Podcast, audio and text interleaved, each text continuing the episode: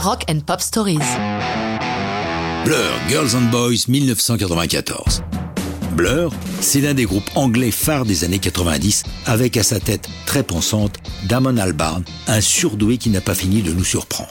Avec lui, on ne sait jamais sur quel pied danser, mais lorsqu'il fait paraître Girls and Boys, une chose est sûre, c'est sur nos deux pieds que nous avons dansé. Mais revenons un peu en arrière. Au tout début des années 90, les premiers singles et albums de Blur se classent honorablement dans les charts britanniques sans pour autant faire des étincelles. Mais l'important c'est d'être en place au bon moment. Or, c'est précisément le début de ce que l'on va appeler la Britpop, celle qui appelle les man des 60s, Blur se réclamant entre autres de David Bowie ou des Kings. En face, leur rivaux d'Oasis se situe quelque part entre les Beatles et les Stones. Rivalité médiatique, évocation des ancêtres, tout est en place pour que le succès arrive. Il ne manque qu'un vrai hit pour Blur. Il va arriver avec Girls and Boys. Cette chanson doit son existence à des vacances que Damon a passées à Majorque en compagnie de sa chérie Justine Frischman, la leader de Elastica.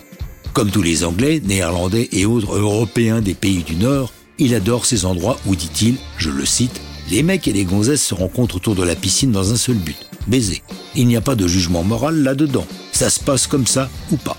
Musicalement, c'est un mélange de rock, de pop et de dance music. Le batteur Dave Rowntree n'a pas beaucoup transpiré sur Girls and Boys, puisque c'est une boîte à rythme qui joue la batterie. C'est pourtant, curieusement, son titre préféré du répertoire de Blur.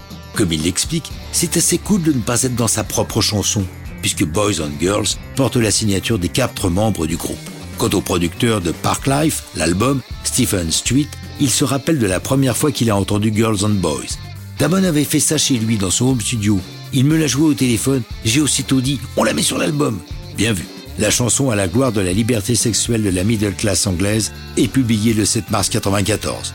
Pour la première fois, Blur se retrouve dans le top 5 britannique et Girls and Boys emmène l'album à la première place des hits dans lesquels il va demeurer 90 semaines. Lors d'une émission sur la BBC, Tom York, leader de Radiohead, affirmera que son principal regret est de ne pas avoir écrit Girls and Boys.